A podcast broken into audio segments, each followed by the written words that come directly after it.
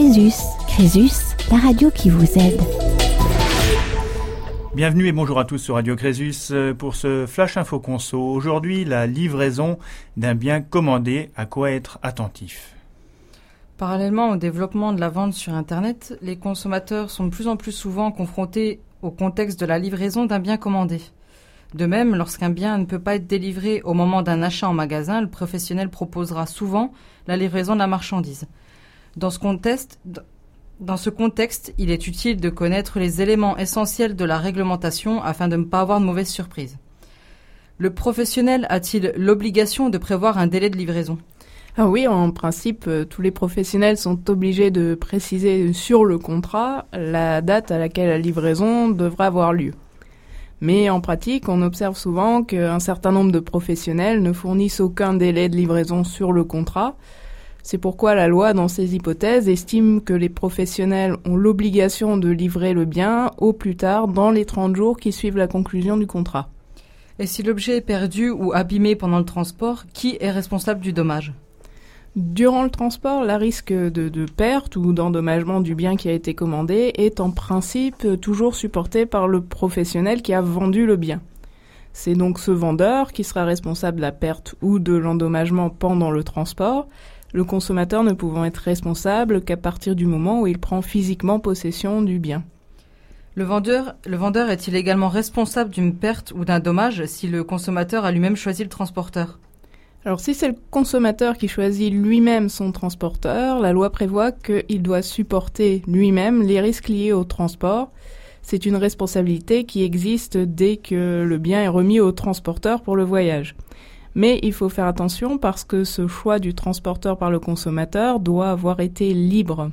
Ça veut dire que si le professionnel suggère un transporteur, par, par exemple sous forme d'option à cocher au moment de la commande, la loi va considérer que le consommateur n'a pas choisi librement son transporteur et à ce moment-là, le professionnel restera responsable des dommages qui peuvent survenir pendant le transport. Quelles sont les démarches à effectuer pour un consommateur qui se rend compte après la réception du colis que l'objet commandé est défectueux? Alors si le consommateur reçoit la livraison d'un bien et qu'il ne peut pas vérifier tout de suite le bon état du bien, il peut contester l'état du matériel pendant un délai maximum de 10 jours après la livraison. C'est une contestation qui doit évidemment être faite par recommandé avec accusé de réception pendant ce délai de 10 jours. Dans ce cas, ça veut dire que le défaut du bien, euh, qui normalement a été occasionné pendant le transport, n'aura pas à être prouvé par le consommateur. Le professionnel devra automatiquement proposer un échange. Et quelles sont les conséquences si le défaut n'est pas signalé dans les 10 jours qui suivent la réception du colis? Dans ce cas, si euh, le consommateur signale le défaut après ce délai de 10 jours, la responsabilité du vendeur ne pourra, être, ne pourra plus être présumée.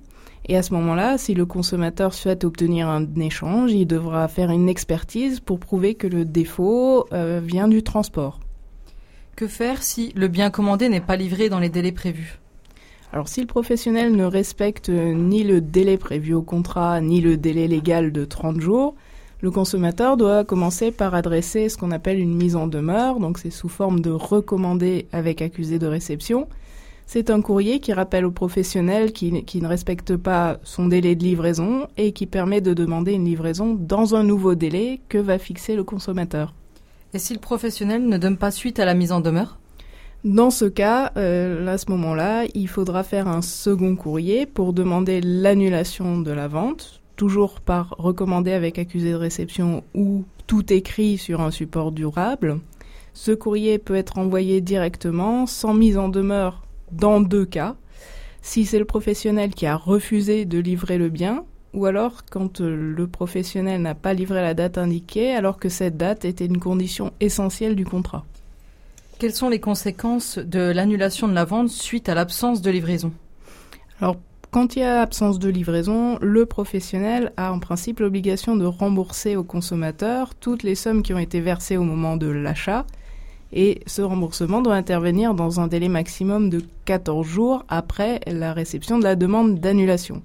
Alors il faut savoir qu'il existe un système de majoration de la somme qui doit être remboursée dans le cas où le professionnel dépasse le délai de 14 jours.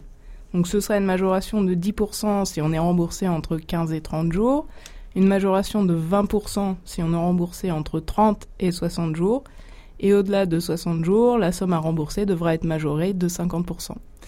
Merci beaucoup Marine Wechter, euh, responsable à la Chambre de consommation d'Alsace pour toutes ces précisions. Merci à Amélie Imbert, juriste fédéral à Crésus. À très bientôt. Crésus, Crésus, la radio qui vous aide.